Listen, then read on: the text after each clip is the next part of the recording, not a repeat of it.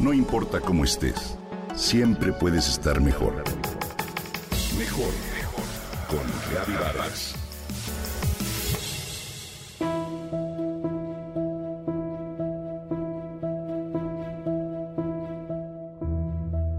¿Sabías que cuando una abeja melífera pica a un ser humano o a otro animal, su aguijón, que es como la punta de una flecha, entra en la piel y se queda dentro?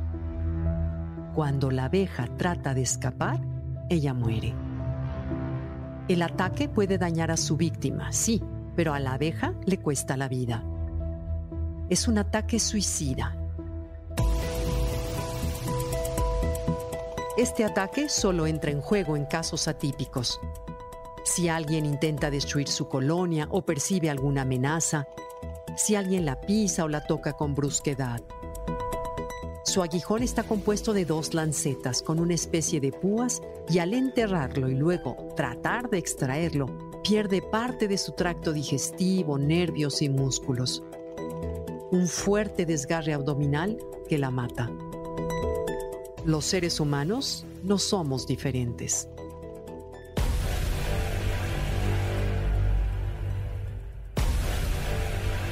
Si constantemente atacas a la gente con intrigas, chismes y destilas odio rencor, sin duda alguna, podrás molestar momentáneamente a tu víctima y no, al intentar escapar de ella, no morirás irremediablemente, pero sí te conviertes en víctima de tu propio veneno. Todos nos enojamos de vez en cuando. La ira puede manifestarse ante cualquier provocación o indudablemente serán numerosas las posibilidades de atacar física o verbalmente a quienes nos molestan. Pero ciertamente debemos contemplar que esta emoción también repercute de forma negativa en nuestro organismo.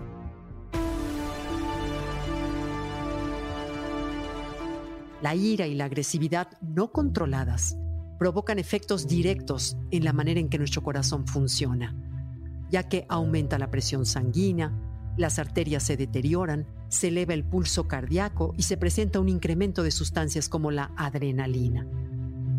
El enojo mal manejado desequilibra nuestro sistema inmunológico, genera dolor muscular y jaqueca. Sí, es una reacción normal y defensiva, pero ¿por qué no aprender a controlarla? a enfrentar los momentos difíciles con un poco más de calma, escoger nuestras cruzadas para que no dejemos en una reacción instintiva nuestra salud o la vida, sobre todo para que no perdamos el control. Hay que aprender a respetar y atacar solo en caso necesario en la búsqueda de nuestra preservación individual. De hecho, Sun Tzu, autor del arte de la guerra, decía que hay que escoger muy bien nuestras batallas porque no las podemos librar todas. Hay batallas que valen la pena y hay batallas que son inútiles como batallas que sabemos que es mejor no meternos. Recuerda que tus decisiones marcan la diferencia. Toda persona requiere tomar medidas, hacer un alto y saber elegir entre lo que está bien y lo que no, entre el aquí y el ahora y aprender a no perder la compostura y aguijonear a las primeras de cambio. Te comparto algunos consejos para manejar un enojo irracional. Primero recuerda respirar y detenerte unos segundos antes de generar reacción o decir algo del cual te arrepientas. Visualiza, si es posible, alguna experiencia relajante y trata de sincronizar tu corazón y crear coherencia. Quizá atiende el trasfondo de esa ira.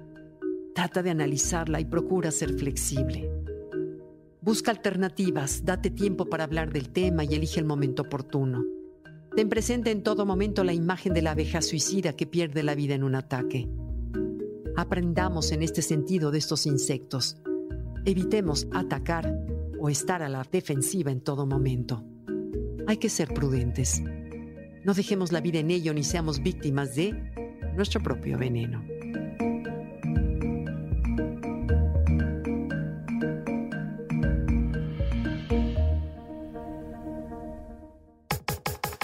Comenta y comparte a través de Twitter. No importa cómo estés, siempre puedes estar mejor. Mejor, mejor, mejor. Con Gaby Vargas.